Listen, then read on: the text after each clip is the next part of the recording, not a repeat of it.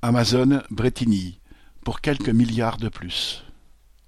Amazon a annoncé avoir triplé ses bénéfices au premier trimestre 2021, 8,1 milliards de dollars contre 2,5 milliards l'an dernier.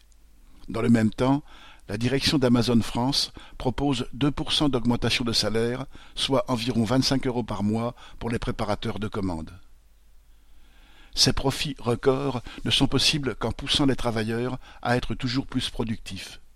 Par exemple, à l'entrepôt de Bretigny-sur-Orge dans l'Essonne, dans le secteur où les travailleurs prélèvent les articles dans les étagères robotisées qui défilent devant eux, le rythme imposé est intense.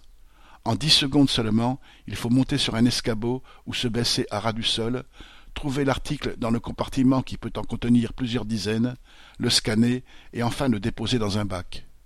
Les leaders, contremaîtres, exercent une surveillance constante à l'aide d'un ordinateur qui affiche en temps réel des statistiques détaillées sur la cadence de chacun.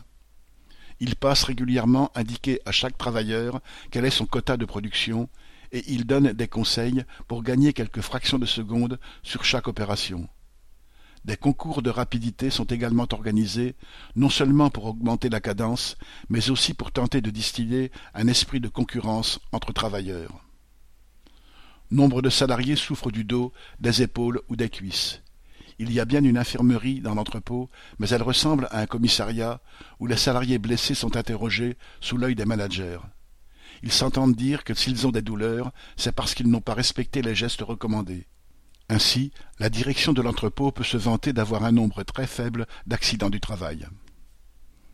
Amazon a annoncé dans les médias une vaste campagne d'embauche en CDI, mais l'envers du décor est que la majorité des travailleurs ne restent pas au-delà des deux mois de la période d'essai.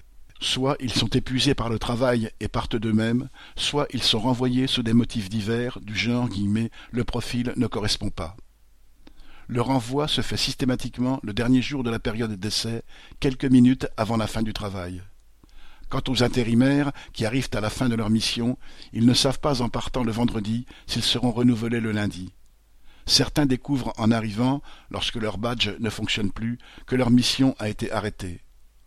Avec cette politique, la direction d'Amazon trouve moyen de faire travailler jusqu'au dernier moment tous ceux qu'elle a décidé de renvoyer. C'est avec cette exploitation que se fabriquent les profits versés aux actionnaires. Correspondant.